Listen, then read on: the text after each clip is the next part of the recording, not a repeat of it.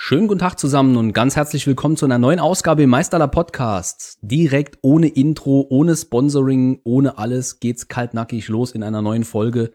Folge 27 schon, meine Güte, wie die Zeit vergeht. Ja, und heute, wobei ich bin am überlegen, soll ich mein altes Intro wieder einführen? Kennt ihr das noch vom Meisterler Podcasts? Das ähm, Titellied von Meisterler Klassen, The Young Master. Wenn ihr es noch nicht kennt, wenn ihr neu dabei seid, klickt mal in der Playlist Meisterler Podcast ein bisschen in der Zeit zurück und geht mal in die erste Staffel von 2020. Das war noch ein ganz anderes Konzept damals, gebe ich zu, war ein bisschen geskriptet, eigentlich komplett geskriptet. Aber das Intro fand ich eigentlich ziemlich funky. Ich bin am überlegen, ob ich es wieder einführen soll.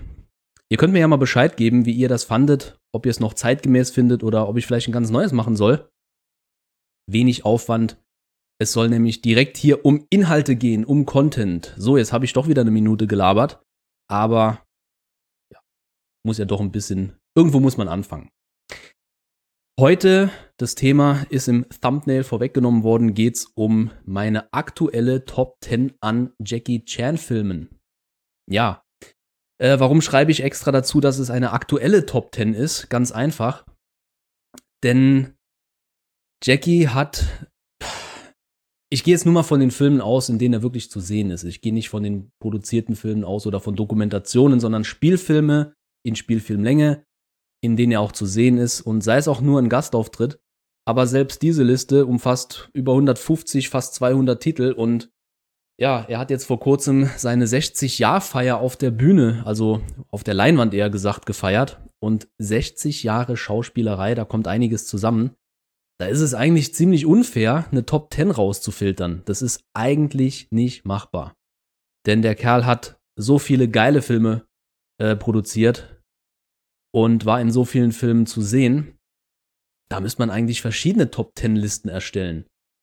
Ähm, wie gesagt, also es gibt da so eine Rangfolge, die ich jetzt hier vortrage, aber die ist nicht in Stein gemeißelt. Wobei bei Platz 1 und 2 schon. Da lasse ich nicht mit mir reden. die sind für mich einfach Evergreens, Alltime-Klassiker. Da wird es schwer, die ersten zwei Plätze jemals zu verdrängen. Vielleicht sogar noch den dritten Platz. Aber der Rest ist tatsächlich variabel. Das kommt dann auf meine Stimmung an, das kommt auf die Zeit an, äh, in der ich gerade welche Art von Film auch immer konsumiere oder so. Ich denke, das geht euch ähnlich und ihr habt euch selber schon mal Gedanken gemacht, welche Filme von Jackie ja, platziert ihr auf den ersten zehn Rängen, wenn ihr das machen solltet? Wie bin ich auf die Idee gekommen? Eigentlich ein spontaner Gedanke. Ich nehme auch die Folge hier ganz spontan auf, habe mir natürlich im Vorfeld Gedanken gemacht, welche sind die zehn Filme. Aber ich habe die Tage in einem anderen YouTube-Video, da ging es gar nicht mal um Film, da ging es um eine ganz andere, ganz andere Rankingliste. Da wurden ich glaube sogar 40, doch es ging um Film, genau, aber nicht um Jackie Chan oder Hongkong-Filme, sondern generell All-Time-Klassiker. Welche Filme kann man sich immer wieder ansehen und von welchen Filmen bekommt man nie genug im Leben? Es gibt da so Filme als Cineast, die kann man immer wieder sehen, die werden vielleicht sogar mit jedem mal besser. Und ja, da hat jeder seine eigenen Geschmäcker, sag ich mal. Ähm, und das war für mich die Grundlage, als ich das Video auf YouTube gesehen habe, dachte ich, hey, das könnte ich eigentlich für meinen Podcast adaptieren und mir mal so eine eigene Liste erstellen, eine aktuelle Liste natürlich, äh, für meine ganz persönliche Top 10 an Jackie Chan Filmen. Und ja, das möchte ich heute mit euch so ein bisschen teilen. Wie gesagt, es ist nicht in Stein gemeißelt. Ähm, ihr habt da sicher eine andere Liste und ich bin gespannt auf eure Kommentare, was da so an Kritik vielleicht auch hagelt, denn ich fange hinten an. Wir starten mit Platz Nummer 10 und der wird direkt die Fangemeinde spalten. Aber erstmal einen Schluck Kaffee. Um wach zu werden und um eine Kunstpause einzulegen. So. Ähm, wir starten bei Platz Nummer 10. Und wie ich gesagt habe, Platz Nummer 10 ist sehr, sehr kontrovers. Aber ich habe ihn bewusst auf Platz Nummer 10 gesetzt, denn der muss einfach in eine Rankingliste rein. Vielleicht ist er auch einfach auf Platz 12 oder 15, keine Ahnung, aber ich musste ihn heute einfach nennen. Deswegen, ja, Platz Nummer 10 ist Fantasy Mission Force von 1983. Ja, ja, ich weiß, ich weiß, Fantasy Mission Force ist eigentlich kein Jackie Chan-Film im strengen Sinne, aber der gehört für mich einfach dazu. Und ich erkläre auch warum. Fantasy Mission Force, in Deutschland auch bekannt als einfach nur Mission Force oder Shadowman, The Shadowman 2, also Shadowman 2, oder auch die Superfaust, er hat viele Titel, ähm, ist eine taiwanesische Produktion. Ja, man kann eigentlich nicht sagen von Jimmy Wang Yu. Jimmy Wang Yu war vielleicht der Auftraggeber, aber produziert haben das dann andere, eher unbekannte äh, Figuren des taiwanesischen Films. Regie führte Kevin Chu, der einige Black Taiwan-Filme äh, produziert hat. Da gehe ich auf eine, in, in, einer anderen Folge mal genauer drauf ein, was das für Filme sind. Aber das hat auch hier mit meiner Auswahl zu tun. Black Taiwan-Filme. Quasi von den Triaden initiierte Produktionen, die, warum auch immer, sein mussten. Und die Hintergrundgeschichte zu dem Film, warum er ähm, überhaupt gemacht wurde, ist für mich fast interessanter als der Film selbst, wobei der Film selbst auch noch mal äh, eine Schippe drauflegt. Fantasy Mission Force, worum geht's? Möchte ich euch gar nicht erzählen, denn schaut euch den Film an. Der ist dermaßen kurios. Es ist eine sogenannte Mo Lai Dao Comedy, eine ja, macht keine Sinnkomödie, eine was kommt im Westen am ehesten dran? Vielleicht so eine Art Slapstick-Komödie. Ähm, wobei Slapstick folgt gewissen Regeln, damit das Ganze, damit der Witz funktionieren kann. Hier bei der Molai Dao Comedy ist es eher, dass extreme Elemente aus verschiedenen Genres miteinander vermischt werden und demnach ein neues Genre entsteht. Wir haben kämpfende und fliegende Amazonen, die Männer gefangen halten. Wir haben eine Nazi-Gruppe, die Militär spielt. Wir haben Schwertkämpfer und Ninjas. Wir haben chinesische Vampire, die in der Nacht eine Gruppe terrorisiert und herumhüpft. Wir haben ein zusammengewürfelter Haufen Expendables, die einen Auftrag erfüllen sollen. Wir haben klasse Gastauftritte von super bekannten Schauspielerinnen und Schauspielern. Wir haben kaum Budget, deswegen ist es ein B- oder sogar C-Movie. Und wir haben jede Menge Spaß. Zumindest habe ich den beim Sehen des Films. Vor allem in der deutschen Synchronisation. Das muss dann auch tatsächlich sein. Denn die ist nochmal ein Stück alberner. Auch wenn hier eine Szene geschnitten wurde in der deutschen Fassung, die dem Film noch mal ein bisschen äh, Würze verleiht. Das ist eine Gesangsszene. Stimmt, wir haben auch Gesang in dem Film. Also eine Tanzeinlage, Gesangseinlage. Und es macht diese Komödie einfach so absurd, dass ich mich persönlich extrem gut unterhalten fühle. Hm. Ich muss dazu sagen, ich habe sowieso ein Fable für sogenannte Schläferzfilme. Die schlechtesten Filme aller Zeiten ist ein Sendeformat auf Tele 5 seit 2013, glaube ich. Wer es nicht kennt, schaltet gerne mal rein. Aber schon bevor die Sendung gestartet ist, hatte ich ein Fable für schlechte Filme. Wenn ich schlechte Filme sage, ist das eigentlich nicht abwertend gemeint, denn Film ist ein Handwerk und oftmals muss man mit dem auskommen, was man hat. Wenig Geld, wenig Budget, ähm, Freunde, die einem einen Gefallen einlösen oder ausgefallen halt mitwirken und wegen wenig Budget halt oder vielleicht sogar wegen wenig Erfahrung, kommt halt ein technisch nicht unbedingt so perfektes Machwerk heraus. Das wiederum hat aber Charakter und zeugt von einem, wie gesagt, Handwerk. Und das ist für mich ganz, ganz wichtig zu sehen, ähm, dass hier Liebe zum Detail drin steckt. Und das kann ich bei Fantasy Mission Force tatsächlich behaupten. Ähm, ich bin mir jetzt nicht sicher, ob irgendwo, nee, kann gar nicht sein, denn damals hatten die ohne ähm, äh, Mikro gedreht. Ich wollte nämlich gerade überlegen, ob vielleicht irgendwo ein Mikro im Bild zu sehen ist. Das ist für mich immer ein Zeichen, dass es ein super Schläferz ist. Wenn irgendwo eine Spiegelung von den Kameraleuten zu sehen ist. Das war übrigens bei Island of Fire so, einem Jackie Chan-Film von 1991. Ähm, das sind immer so Sachen, das musste dann schnell gehen, man konnte es nicht gut ausleuchtet, man hat sich keine Gedanken gemacht. Das ist für mich ein richtiger Schläferz, ein richtiger C-Movie. Und ist wie gesagt gar nicht abwertend gemeint. Also man kann hier auch gar nicht die einzelnen Kategorien miteinander vergleichen. Ich kann jetzt nicht Interstellar mit ähm, Fantasy Mission Force vergleichen. Erstens mal liegen Jahre dazwischen, zweitens liegen äh, Gelder dazwischen und drittens liegen ja Genres auch dazwischen und viertens sogar ähm, Kulturen. Von daher muss man den Film einfach als das nehmen, was er ist. Eine absurde, lächerliche Komödie, die sich selbst auf die Schippe nimmt, mit einem nicht-Happy End, was mir ganz persönlich sehr gut gefällt.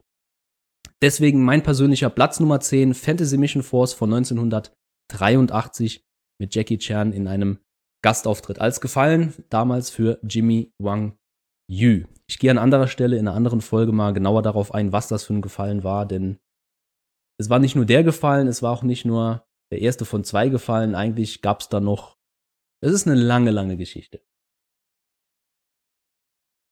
Kommen wir zu Platz Nummer 9. Ja, Platz Nummer 9 dürfte auch die Fangemeinde oder die Zuhörer so ein bisschen spalten, denn damit würden vielleicht wenige rechnen, dass ich den überhaupt in eine Top 10 Liste packe. Für mich aber ganz klar auf Platz 9 ist der Herausforderer von 1977. Der original englische Titel lautet To Kill with Intrigue. Und ja, auch der kommt aus einer Epoche, wo Jackie noch nicht berühmt war. Ähm, gut, 1983 war es schon, aber der Film Fantasy Mission Force war halt nicht wirklich so ein Bringer. 1977 war er noch nicht berühmt, hatte noch nicht viele Filme für Low Way gedreht, aber man erkannte schon, oh, das da wird ehrlich gesagt nichts. Er wurde noch nicht ausgeliehen an Seasonal Films und hatte noch nicht seinen Drunken Master und die Schlange im Schatten des Adlers gedreht. To Kill with Intrigue ist eine Low Way Produktion, wo Low Way natürlich auch Regie geführt hat. Ähm, der sich aus der Epoche so ein bisschen abhebt. Meiner Meinung, meiner Meinung nach ist es ein unterschätztes Machwerk. Und Machwerk bezeichne ich oder, oder bewerte ich hier jetzt mal als positiv. Denn es ist eigentlich so eine Art, eine Art Horrordrama, wenn man es so will. Es gibt viele Horroreinlagen in dem Film, die vor allem, wenn man es als Kind das erste Mal gesehen hat, so wie es mir passiert ist, ich glaube mit 10, 11 Jahren habe ich den Film abends mal nach 10 irgendwo im TV gesehen und war ja nicht schockiert, aber verwirrt und dachte so, diese Elemente, diese Jump Cuts, als diese eine Figur am Anfang das Fest stört und mit der appenden Hand da äh, äh, hantiert und, und, und sagt, gib mir meine Hand, gib mir meine Hand. Das ist ein bisschen verstörend gewesen und bis heute verstehe ich nicht, wo die Figur überhaupt noch mal auftaucht im Film oder was das einfach sollte. Das sollte eigentlich wahrscheinlich nur auf diese, äh, wie heißt du noch, diese Bienengang oder so hindeuten oder, oder auf die Bloody Rain Assassins. Ich weiß gar nicht mehr, wie die, wie die Gruppen alle heißen. Auf jeden Fall gibt's da den ein oder anderen filmtechnischen Schnitt oder auch Kameraperspektiven, die meiner Meinung nach so eine Art verstörendes, ein verstörendes Ambiente erzeugen, was meiner Meinung nach einen Film erst ausmacht. Einen, einen guten Film macht man meiner Meinung nach daran aus, dass man sich hineinfallen lassen kann, dem Ganzen folgen kann, nicht nur der Geschichte, sondern auch einem Ambiente. Und da denke ich zum Beispiel auch an die Szene, als Jackie dann schlafend in diesem einen Haus liegt, in diesem Bambushaus, und diese Assassinen rundherum und auf dem Dach herumstehen und versuchen, sich Zugang zu ihm zu verschaffen. Und da werden Kamerapositionen gezeigt, die sehr experimentell sind. Aber es funktioniert halt auch. Der Raum war sehr klein, man musste mit der Handkamera arbeiten und ja, auf kleinstem Raum so zu kämpfen, ist auch wieder eine Herausforderung für den, für den Kampfchoreografen. Ähm, zudem gibt's die Geschichte um Jackie Chan und Shu Feng, die ja eigentlich hier die Hauptrolle spielt. Eigentlich ein Bösewicht, dann wiederum doch nicht. Sie verliebt sich in in äh, ihr Opfer sozusagen. Das Opfer hat aber keine Gefühle für sie übrig, ist also so eine umgedrehte Stockholm-Geschichte.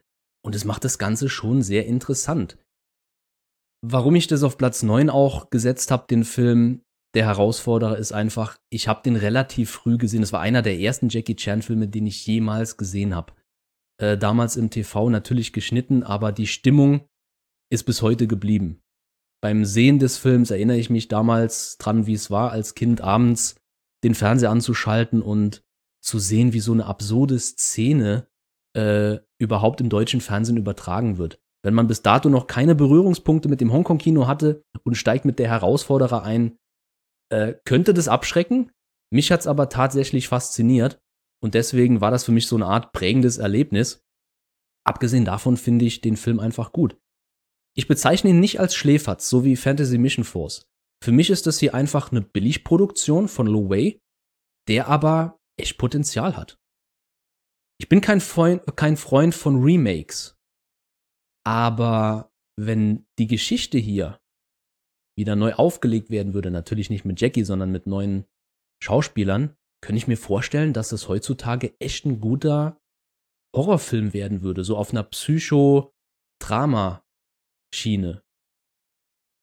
Liebe Netflix-Leute, die Idee ist da. Äh, wenn ihr wollt, schreibe ich euch was dazu. Meine Nummer findet ihr im Impressum auf der Webseite. So, noch ein Schluck Kaffee und dann geht's weiter mit Platz Nummer 8.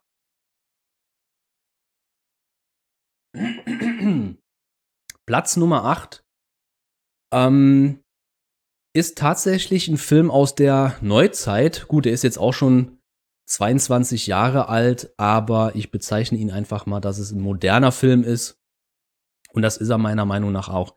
Es ist sogar ein Hollywood-Film. Und ja, es ist Mainstream, aber gerade deswegen kann ich mir den einfach immer wieder anschauen. Und das ist Shanghai Noon. Shanghai Noon war, ich sag's jetzt mal bewusst falsch, der zweite große Hollywood-Blockbuster, der Jackies Image weltweit definiert hat. Der erste war Rush Hour zwei Jahre zuvor und nach Rush Hour, nach dem Erfolg von Rush Hour, wollte man sein Image in Hollywood festigen, ausbauen und es gab Dutzende von Drehbüchern und Jackie sagte, ja, die sind alle nicht so mein Ding. Ich habe da schon seit 20, 25 Jahren selber eine Idee. Äh, East Goes West. Ein Chinese sollte nach Amerika gehen und da Dinge erleben. Und äh, zusammen mit dem Autorenteam ähm, wurde dann aus dieser gepitchten Idee ein fertiges Drehbuch.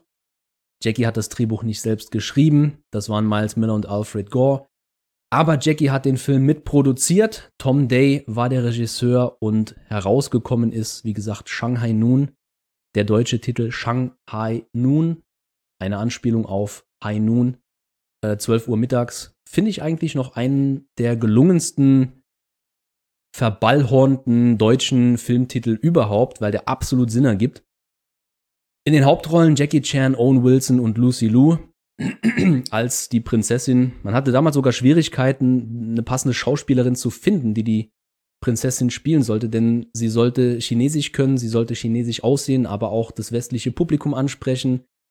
Und damals, 1999 in der Produktionsphase, war es einfach noch nicht so, dass viele asiatischstämmige Schauspielerinnen dann auch noch in Hollywood Karriere gemacht hatten. Es war einfach Lucy Liu, die hier auch meiner Meinung nach eine gute Performance abgeliefert hat. Yun Bio war der Martial Arts Director und sprang hier und da auch mal als äh, Stuntman ein. Bradley James Allen als ähm, äh, Indianer darf man nicht mehr sagen. Wie sagt man denn? Als amerikanischer Ureinwohner im Kampfmodus zu sehen.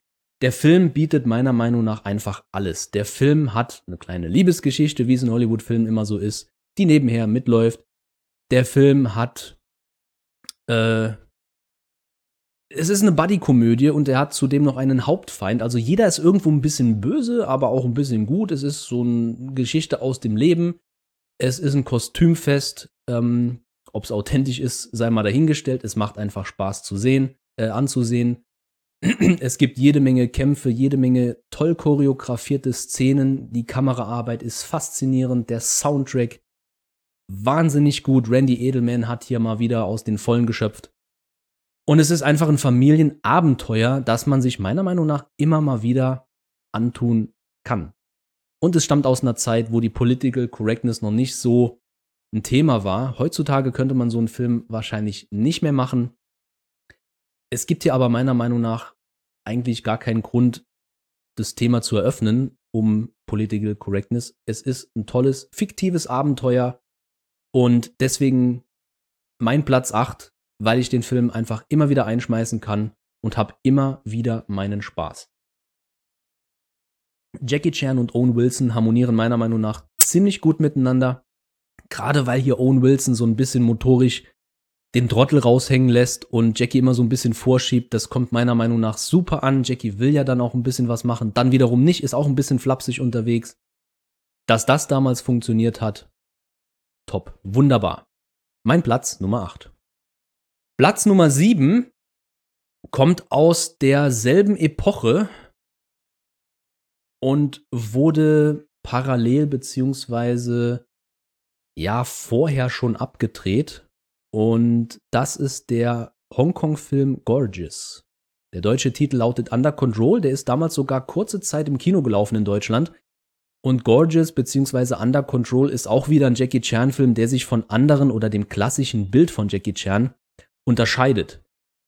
Gorgeous stammt von, stammt von 1999, wurde er geboren und ist eher eine Art Romanze eine Action-Romanze. Diese, diesen Genre-Mix kennt man auch nur ganz, ganz selten, weil er halt auch selten funktioniert. Aber hier funktioniert er tatsächlich meiner Meinung nach ziemlich gut. Die Geschichte rund um Gorgeous, also der Inhalt, fand ich zu dem damaligen Zeitpunkt seiner Zeit voraus. Es geht um einen Multimillionär oder sogar Milliardär, der mit einer Recyclingfirma mit Müll Geld gemacht hat. Er sorgt also dafür, dass die Welt besser wird. den, den Müll, äh, äh, der, der Müll recycelt wird. Er lebt ein cleanes Leben, sein Haus ist ganz clean. Er trägt immer weiß und ist aber auch sehr einsam. Er hat keine Familie, lebt sein Leben, ist mit seinem besten Freund verfeindet, was so eine Art Hassliebe, Bruderschaft ist der wiederum auch äh, eine krasse Firma hat, die dazu sorgt, die dafür sorgt, dass die Umwelt quasi verschmutzt wird. Somit hat man den Konflikt in der Geschichte. Und durch glückliche oder unglückliche Zufälle lernt Jackie, der Millionär, quasi eine junge Frau kennen, die einfach eine Tagträumerin ist und sich verlieben will, sich in den Falschen verliebt, aber dem Millionär damit hilft, aus sich herauszukommen, das Leben mal zu genießen und nicht immer Business zu machen. Ist meiner Meinung nach eine wunderschöne Geschichte, dass man es da geschafft hat, noch so Themen wie Homosexualität mit einzubringen, was in Hongkong in den 90er Jahren echt immer noch, ja, ich will nicht sagen Tabuthema war, aber bis heute echt schwierig zu handhaben ist. Also die, die ähm, homosexuelle Community in Hongkong hat es heutzutage immer noch schwer, auch politisch gesehen. Und 1999 das Thema dazu zu äh, groß zu thematisieren mit einem klasse Tony Leung, der hier eine wunderbare Performance äh, abliefert und sogar noch mit Jackie Chan in einer Art Kampfchoreografie benutzt wird. Es ist einfach Jackie at its best, der seinen Ideen freien Lauf lässt und eine Story entwickelt, wo man sich teilweise auch fragt, wie würde ich reagieren in dieser Situation? Sowohl als Multimillionär Jackie, aber auch als Boo, die junge Liebe, die äh, er neu entdeckt. Shu-Chi, wunderschöne Frau, die hier natürlich als neues Talent, die in den 90er Jahren einige Filme gedreht hat und nicht nur ihre, äh, äh, ihre Nackedei-Clips, äh, äh, sondern auch viele B-Movies in Hongkong und auch in Taiwan. Ähm, liefert hier was Wundervolles ab. Der Film funktioniert. Die geschnittene Fassung, die in Deutschland gelaufen ist, funktioniert. Die ungeschnittene Fassung funktioniert meiner Meinung nach noch besser.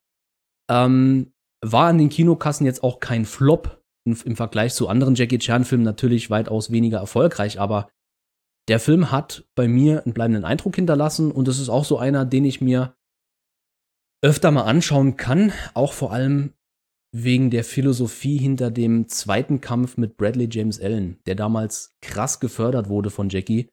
Allein die Geschichte ist schon eine Hollywood-Geschichte wert.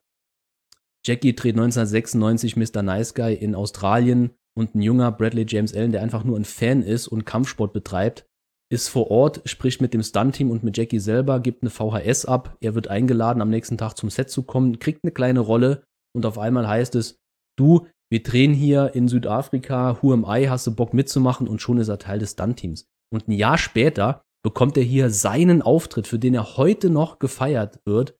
Rest in Peace, Brad Allen, was du da abgeliefert hast. Einfach nur Zucker. Wahnsinnig guter Film. Deswegen mein Platz Nummer 7. Mein Platz Nummer 6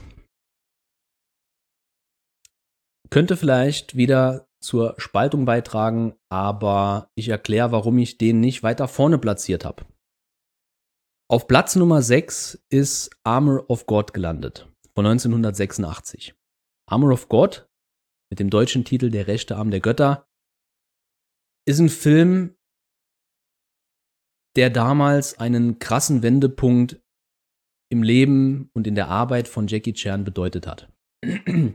Viele wissen wahrscheinlich, was ähm, damals passiert ist am Set in Jugoslawien im September 1985. Jackie ist bei einem Stunt gestürzt, hat sich den Kopf aufgeschlagen, musste notoperiert werden, mehrmals sogar, ist für lange Zeit ausgefallen. Es gab Produktionsverzögerungen. Der Regisseur Eric Zhang ist dann abgesprungen, weil er andere Aufträge hatte. Jackie hat übernommen. Es gab Füllszenen, die mit einem Stunt-Double gedreht worden mussten, einfach aus Zeitgründen. Es gibt bis heute Anschlussfehler im Film, wo einfach innerhalb von Kampfszenen einige Einstellungen fehlen, was das Ganze ein bisschen abgehackt macht. Es funktioniert, aber wenn man sich mehr mit dem Film beschäftigt, dann wirkt er doch ein bisschen unrund. Das Format ist untypisch für einen Jackie Chan-Film. Jackie hat immer in CinemaScope gedreht, 2.35 zu 1. Ähm, Eric Zhang war dafür bekannt, in einem anderen Format, in Widescreen zu drehen, in 1.85 zu 1. Und deswegen sticht Armor of God auch, was das Bildformat angeht, so ein bisschen hervor. Man hat ein kleineres Kinoerlebnis als bei anderen Jackie Chan-Filmen. Es gibt natürlich auch eine, ich will jetzt mal sagen, Uncut-Version. In der englischen VHS-Version gibt es die 2.35 Variante. Hier sieht man ab und zu sogar noch eine Klappe, eine Filmklappe im Bild. Ähm, das funktioniert in diesem Format leider nicht, deswegen muss man auf die 1.85 zurückgreifen.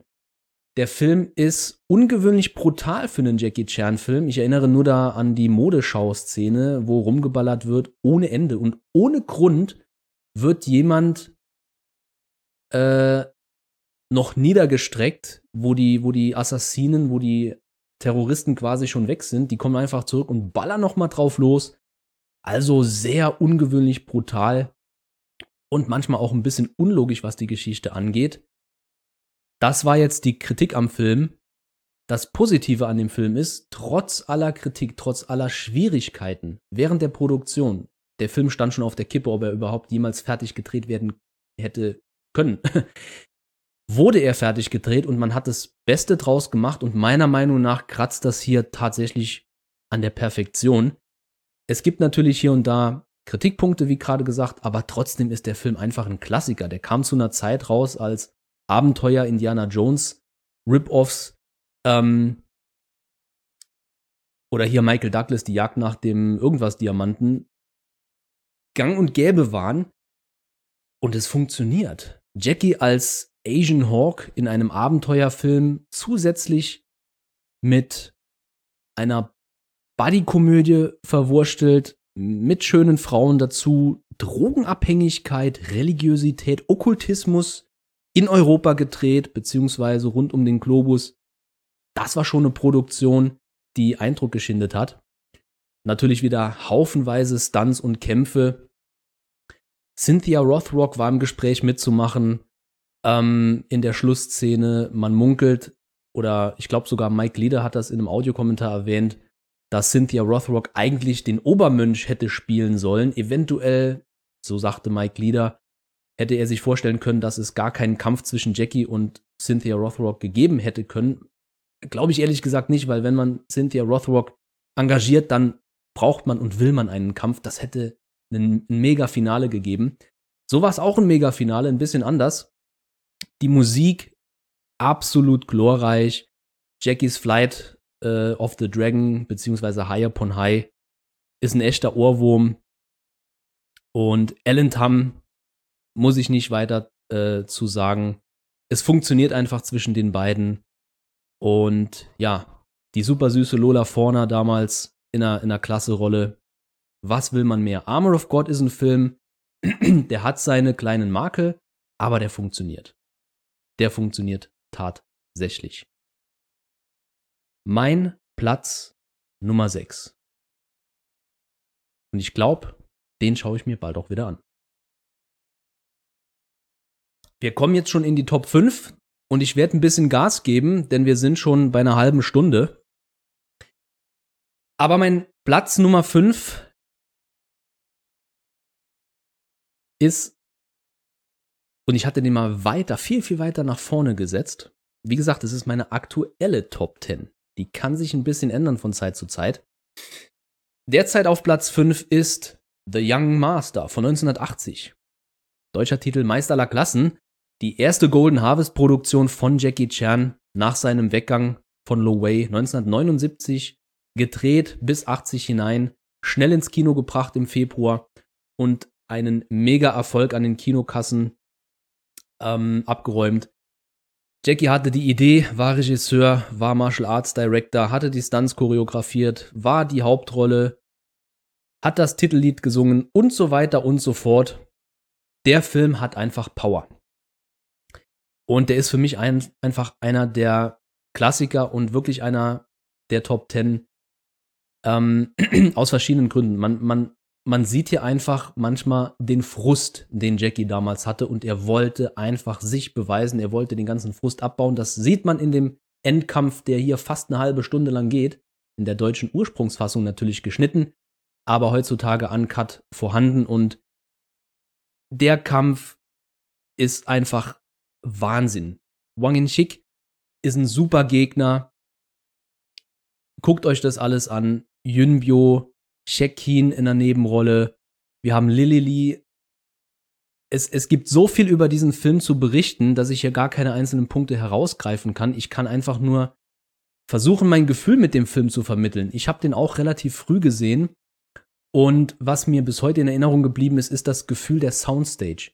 Es gibt diese Szenerie des Hauses äh, des Sheriffs oder des, des Polizeichefs, der Vater von Yunbyo in dem Film, gespielt von Shekin, der äh, ein relativ offenes chinesisches Haus hat aus der Qing-Dynastie, einen tollen Garten, tolle Dusche draußen mit einem mit einem Brunnen.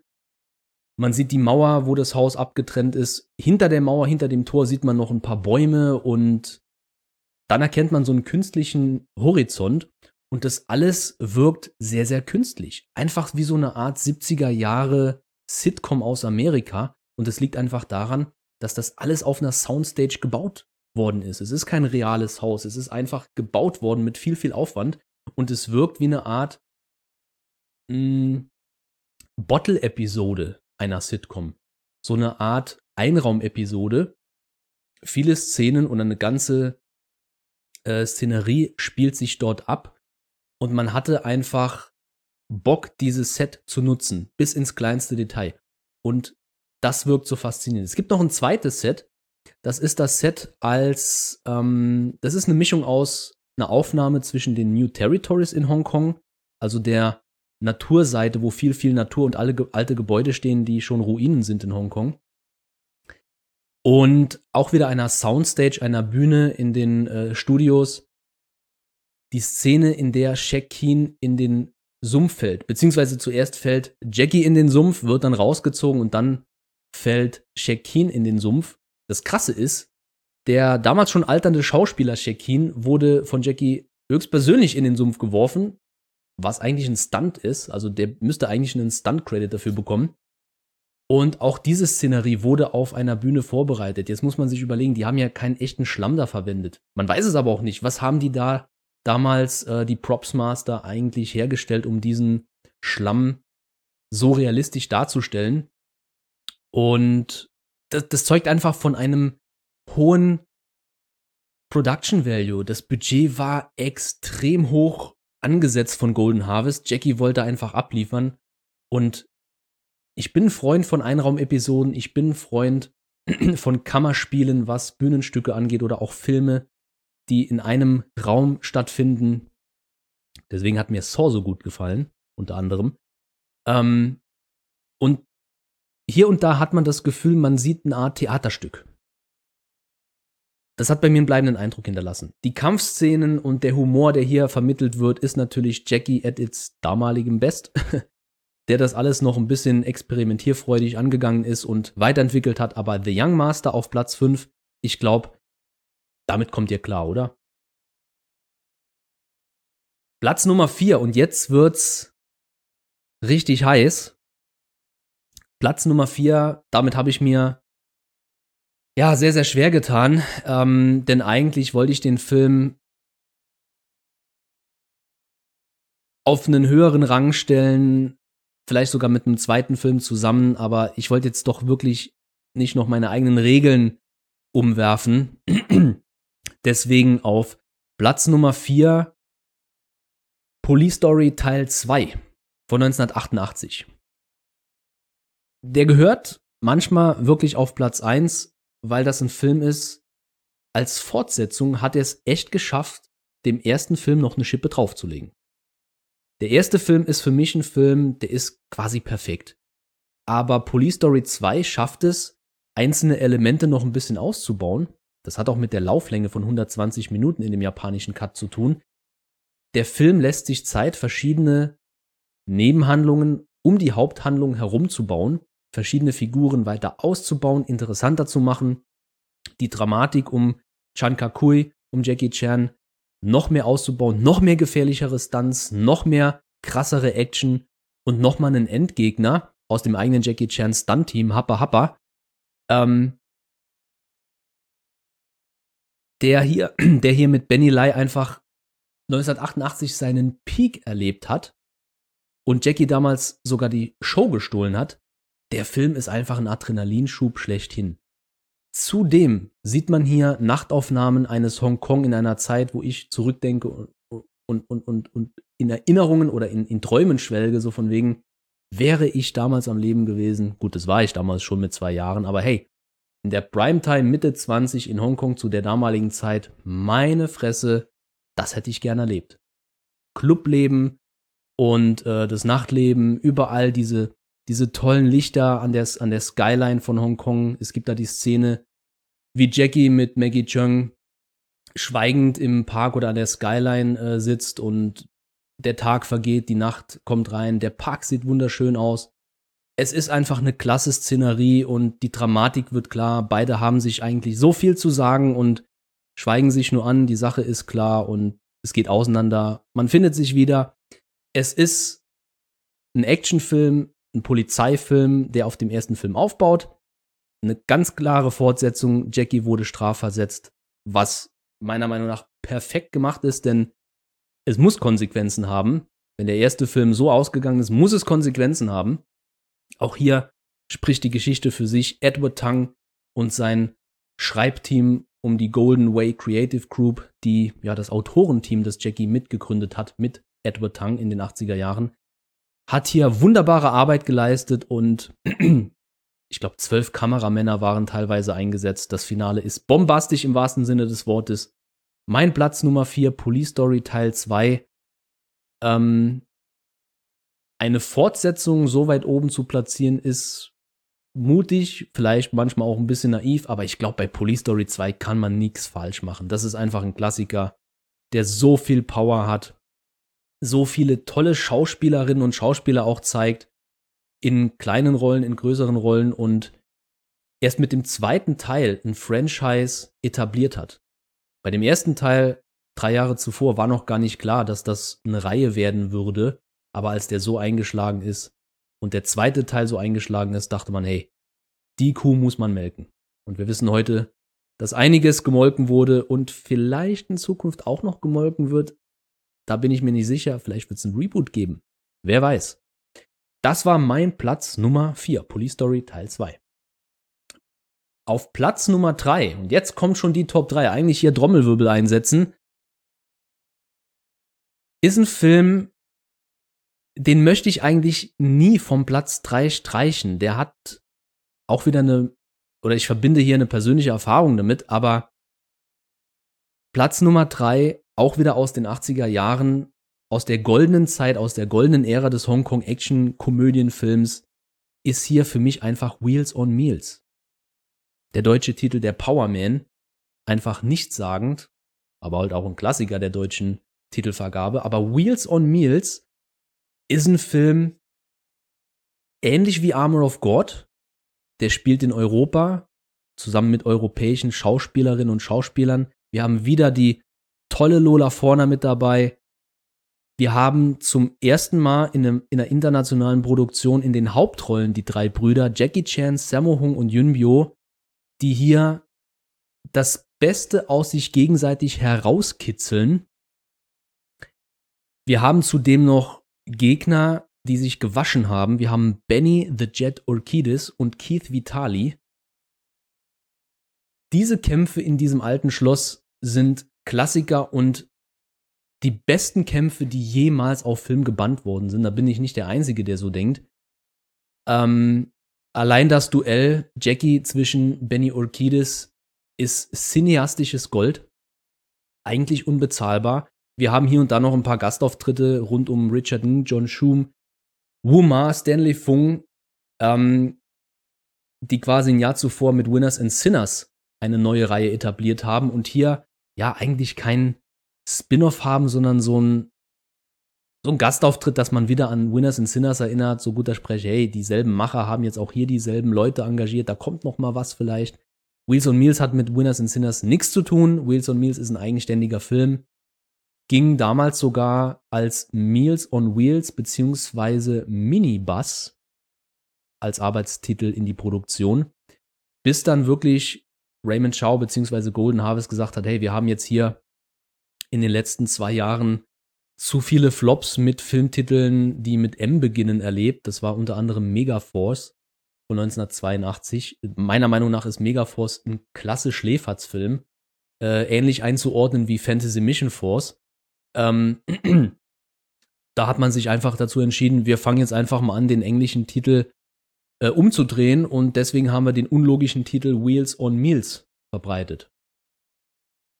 Ergibt dann irgendwo aber doch wieder Sinn, wenn man das ganze Chaos um die Kämpfe herum in Spanien erkennt.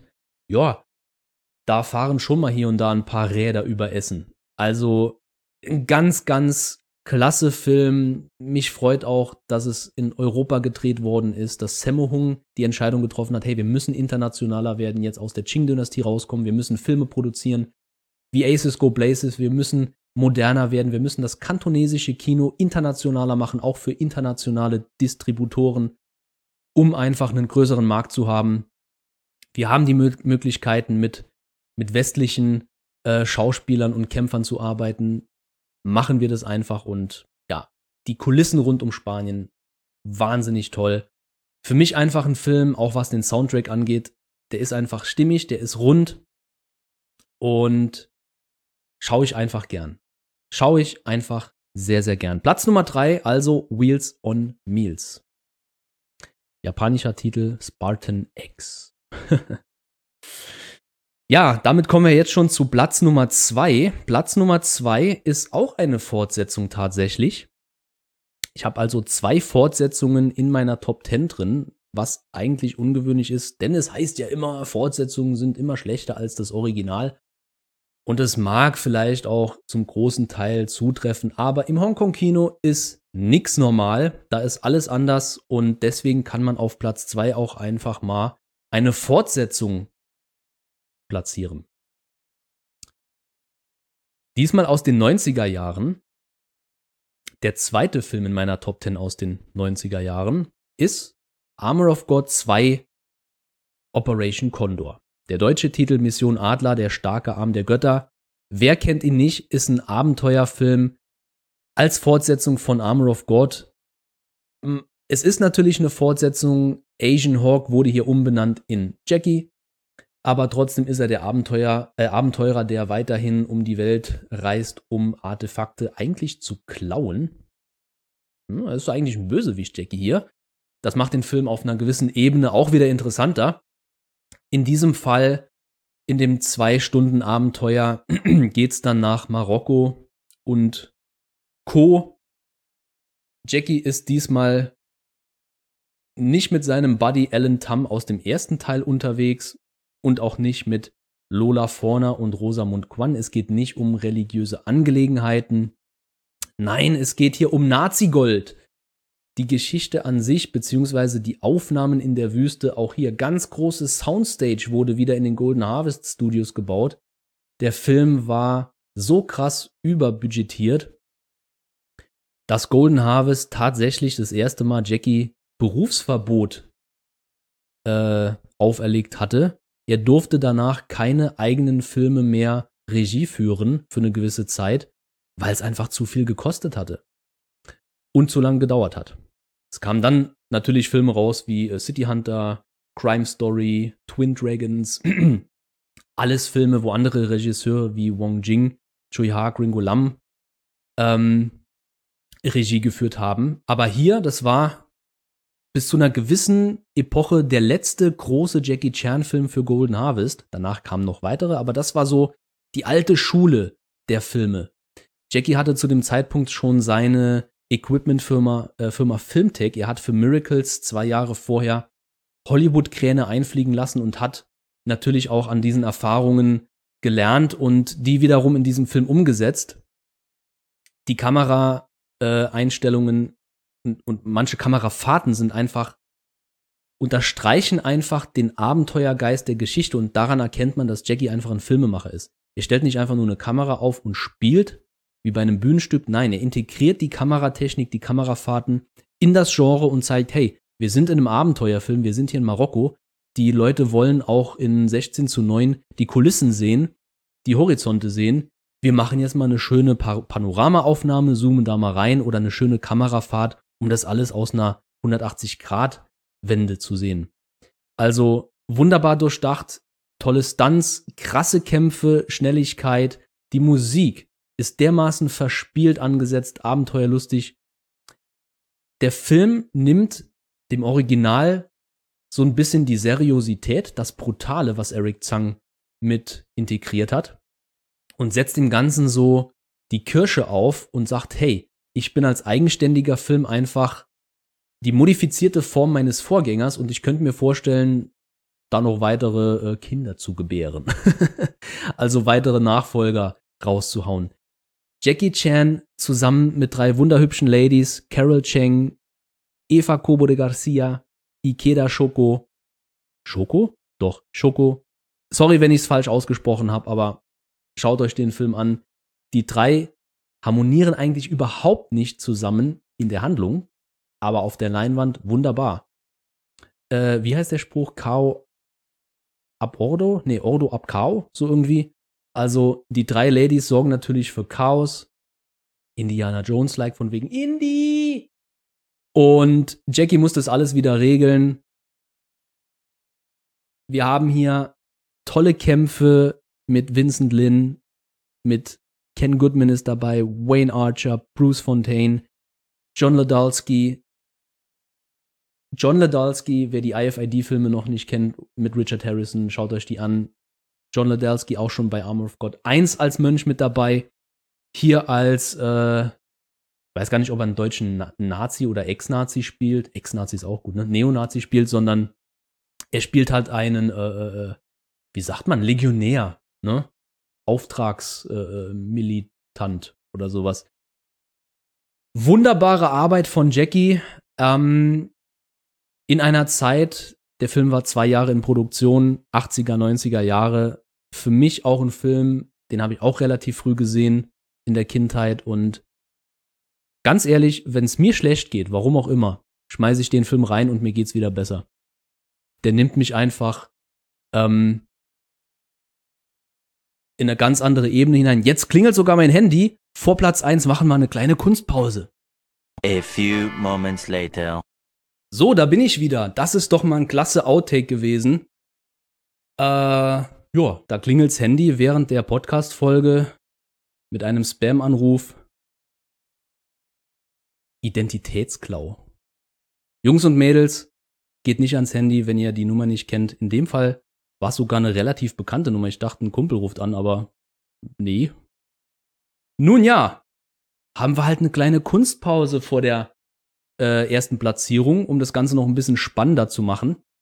Aber Thema Outtake ist eigentlich auch ganz gut an dieser Stelle als Erinnerung, denn da bin ich noch gar nicht drauf eingegangen. Von ja, fast allen Filmen, die ich hier genannt habe, gibt's Outtakes über die Credits außerhalb von Fantasy Mission Force. Okay, da gibt's in der japanischen Fassung so eine Sonderregelung, äh, in der taiwanesischen Fassung. Bei der Herausforderer gibt's keine Outtakes. Das würde mich echt mal interessieren, so Aufnahmen aus den von den 70er Jahre Filmen.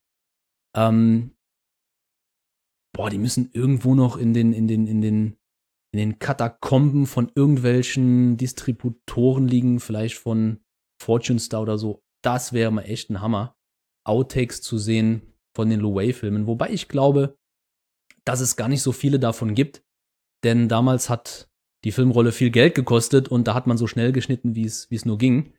Ähm, aber ja, Shanghai Noon, Gorgeous, Armor of God, The Young Master sogar gibt's Outtakes, beziehungsweise ja doch Police Story Teil 2, Wheels on Meals, Armor of God Teil 2 und auch der Punkt der Outtakes hat sich im Laufe der Jahrzehnte bei Jackie so etabliert, dass man auch Bock drauf hatte, das Ende abzuwarten. Man, man hatte nicht nur ein Finale am Ende des Films, der Film war zu Ende, sondern es kam dann noch mal eine Schippe drauf von wegen, hey, jetzt kommen noch mal die Outtakes, wir gucken den Film noch mal im Schnelldurchlauf, aber so wie es nicht hätte sein sollen. Und dann denkt man, ach du Kacke, Jackie hat sich hier die Rippen gebrochen, dann war der Stunt ja doch krasser, als er eh schon aussah. Und man, man wird aus dem Film entlassen oder aus den Filmen entlassen, so, so gut der Sprech, hey, den muss ich mir nochmal anschauen. Mit dem Wissen, was ich jetzt aus den Outtakes hab, wirkt er einfach nochmal krasser. Super Marketing-Move von Jackie und ja, einfach klasse als Fan das anzusehen.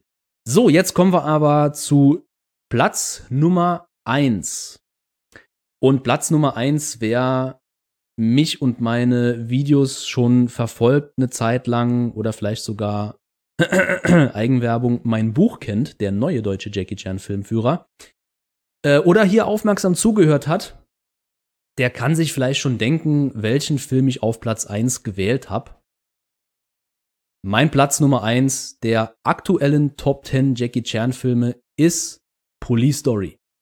Ganz klar, Police Story von 1985 ist mein, ja, man kann schon sagen, Lieblings-Jackie Chan-Film. Und das hat sich in den letzten, ich glaube, 20 Jahren auch nicht geändert. Immer wenn ich drüber nachdenke, könnte man vielleicht die Kämpfe aus Wheels on Meals auf Platz Nummer 1 stellen, weil die einfach krasser sind wie manche aus Police Story. Ja, könnte sein. Aber als ganzes Produkt ist Police Story für mich einfach so dermaßen perfekt, dass der für mich die unangefochtene Nummer eins ist. Police Story, die Entstehungsgeschichte ist so interessant. Der wurde aus Frust geboren. Ich habe heute oft diese Metapher des Gebärens, fällt mir gerade auf. Keine Ahnung warum, nehmt's einfach hin, ich tue es auch. Auf jeden Fall, 1984 wurde The Protector, der Protector in Amerika und Hongkong gedreht. Und es hat Jackie so gefrustet, dass er sogar die Rechte aufgekauft hat. Teilweise hat dann seine eigene Version für den Hongkong-Markt nochmal rausgebracht und hat sich gedacht, nee, also, hey, ich war äh, in New Mexico wegen Cannonball Run und alles und hab dort meine ja, Liebe zu Schusswaffen entdeckt und möchte die auch filmisch einsetzen. Und das war mit Protector echt mal ein Versuch, aber der ist so kacke. Äh, ich kann das besser. Ich mach das einfach besser und ich habe jetzt so die Schnauze voll. Hollywood kann mir gestohlen bleiben, ich mache das einfach selber. Und innerhalb von kurzer Zeit haut er dann die Bombe Police Story raus. Und man könnte meinen, ja, der hat gar keine Zeit dafür, gar kein Budget. Nee, er hatte das Budget, er hatte die Zeit, nonstop gearbeitet, kaum gepennt, von Filmset zu Filmset gejettet und trotzdem diesen Klassiker zum Ende des Jahres rausgebracht, während er im Krankenhaus lag, beziehungsweise sich am Erholen war, läuft der Film auf Premieren und ist bis heute so ein dermaßen krasser Klassiker, äh, dass er immer wieder, ich will nicht sagen kopiert wird, aber einzelne Szenen werden sogar von Hollywood-Regisseuren verwendet. Michael Bay ist ein absoluter Jackie Chan-Fan und hat für Bad Boys äh, einige Szenen entlehnt, äh, aber auch schon vorher äh, Sylvester Stallone für Tango und Cash hat die Busszene von am Anfang quasi eins zu eins nachgestellt. Und wo kommt sie einfach besser an? Sorry, aber da bin ich parteiisch bei Jackie auf jeden Fall, weil das einfach das Original ist. Und wenn man, man erkennt hier und da Jackies Frust in seinem Gesicht, der, der die Figur des, äh, Chan, des Kevin Chan Kakui ist selbst sehr frustriert und sehr verbissen und wurde geschrieben aufgrund der Frustration von den Erfahrungen von The Protector. Und das alles bringt er wunderbar auf die Leinwand. Er hat seine Kumpels äh, mit Bill Tung, mit Mars, mit ähm, Ken Tong. Er hat seinen Gegenpart um Charlie Cho und Ko Yun. Klassiker, tolle Schauspieler des Hongkong-Kinos. Wir haben Bridget Lin und Maggie Chung als den weiblichen Part und es klappt auch hier wieder nicht. Und ein klasse Film, der, ich will nicht sagen, ein einzelner Adrenalinschub ist, aber der baut sich von Szene zu Szene auf. Bis hin zur letzten Sekunde. Der Film endet auf dem Höhepunkt des Adrenalinschubs mit der letzten Sekunde. Welcher Actionfilm kann das von sich behaupten? Und dann kam der 1985 raus in einer Epoche der muskulösen Macho-Männer-Actionhelden mit äh, Sylvester Stallone, Chuck Norris, Arnold Schwarzenegger, später noch Bruce Willis dazu. Und Jackie ist hier einfach der kleine Chinese, Hashtag No Offense, auch gar nicht rassistisch gemeint, aber es ist einfach so. Und der haut hier dermaßen einen Actionfilm raus. Also sorry, der kann da absolut mithalten mit dem 80er Jahre Actionhelden-Kino und sollte meiner Meinung nach auch damit genannt werden, mit den Klassikern. Mein persönlicher Nummer 1, Police Story, Teil 1, The Police Story, sein Magnus Opum, Markus Opum, Markus, irgendwas, sein Meisterwerk schlechthin. Ich war in Latein und Bio immer ganz schlecht, seht's mir nach. Aber Police Story, meine Fresse, den kann ich immer wieder ansehen und das werde ich bei Gelegenheit auch wieder tun, denn Eureka bringt die ersten drei Teile in 4K raus und ich bin echt am überlegen, ob ich mir die holen soll. Oder warte ich noch auf die deutsche 4K-Fassung? Wir wissen noch nicht, wie es weitergeht in Deutschland. Ich schaue mir die Filme auch regelmäßig auf Deutsch an, weil ich einfach ein Fan von der deutschen Synchronarbeit bin. Ja, da geht oft mal was verloren, aber es hat einen ganz eigenen Humor, eine ganz eigene, ähm, ein ganz eigenes Ambiente. Gerade hier bei Police Story könnte man meinen, die deutsche Synchro funktioniert nicht, weil es einfach so ein flapsiger Humor ist und der Film ja dann doch irgendwo ernst. Aber der Film an sich nimmt sich dann teilweise auch auf die Schippe und man denkt schon, der Film an sich könnte schon nicht funktionieren, weil es einfach ein krasser Spagat ist zwischen flapsiger Slapstick und seriösem Drama. Aber es klappt. Es hat funktioniert. Deswegen funktioniert meiner Meinung nach auch die Original-Synchro von damals. Und hier und da schaue ich mir die Uncut-Version natürlich auch im Originalton an. Ähm, hat einen ganz anderen Drive. Das war meine Top 10 der aktuellen, nee, meine aktuelle Top 10 der Jackie Chan Filme. An aktuellen Jackie Chan Filmen ist hier leider nichts dabei, ne? Der jüngste ist tatsächlich Shanghai Noon von 2000, der ist jetzt schon 22 Jahre alt. Der jüngste, nee, der älteste ist von 1977. Also man erkennt hier so eine Tendenz, dass Mitte Ende der, acht, äh, der Mitte Ende der 70er Jahre bis Anfang der 2000er so die Premium-Phase von Jackie Chan war. Ausnahmen bestätigen die Regel, ganz klar. Aber ja, was in den letzten Jahren, jetzt vor allem in den 20er Jahren des neuen Jahrtausends herausgekommen ist, da bewegen wir uns nicht in den Top 10. Da bewegen wir uns vielleicht auch gar nicht in den Top 25. Da müssten wir vielleicht mal eine separate Folge drüber drehen. Ähm, aus den 10er Jahren gibt es vielleicht den einen oder anderen, den man noch ganz oben ansiedeln kann. Aber die Top 10 ist einfach die goldenen Jahre der 80er und 90er. Ich zähle Shanghai nun einfach mal zu den 90er Jahren, denn er wurde in den 90er Jahren noch produziert. Und ja, die Ausnahme der Herausforderer von 77 ist halt persönlicher Gusto. Ne? Das war meine Top 10, wie gesagt. Wir sind jetzt bei einer Stunde rund ungefähr. Ich überlege mal, ob ich die Unterbrechung rausschneide oder wie ich das mache. Sorry nochmal dafür.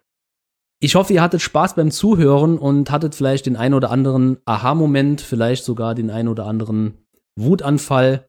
Lasst es mich wissen, wie ihr reagiert habt. Wie ist eure Top 10? Schreibt sie gerne in die Kommentare und vielleicht kann ich an anderer Stelle nochmal näher darauf eingehen. Ne?